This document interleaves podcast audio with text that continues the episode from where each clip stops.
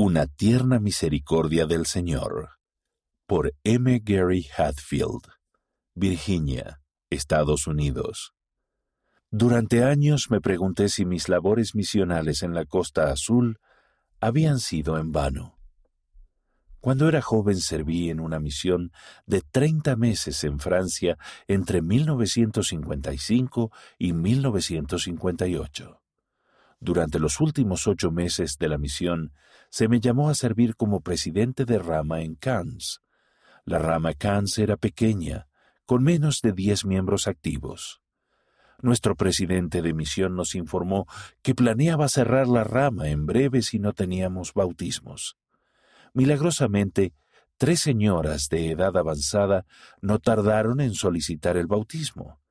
Después del bautismo, una de ellas se mudó a Dijon, donde no existía ninguna rama, y las otras dos tuvieron dificultades para permanecer activas en la iglesia. Sin embargo, esas nuevas miembros de la iglesia nos ayudaron a mantener la rama abierta. Imaginen mi sorpresa cuando regresé a Cannes en la década de 1990 con mi esposa Kathleen y encontré una nueva capilla Santo de los Últimos Días en Le Canet, una acomodada zona en las colinas con vistas a Cannes. La capilla alojaba un vibrante y colmado barrio que aguardaba su división. Cuando la congregación escuchó el humilde relato de mi época en Cannes, nos rodearon tres abuelas que se habían unido a la iglesia en la década de 1960.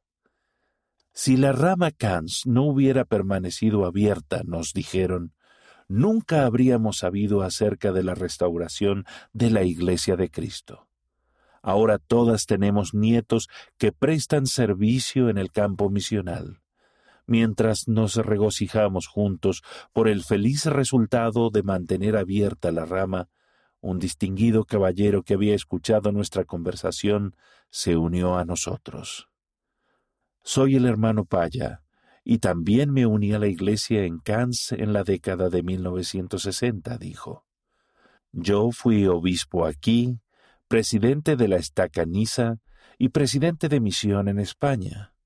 Más adelante el hermano Paya llegó a ser presidente del Templo de Madrid, España, y setenta de Aria.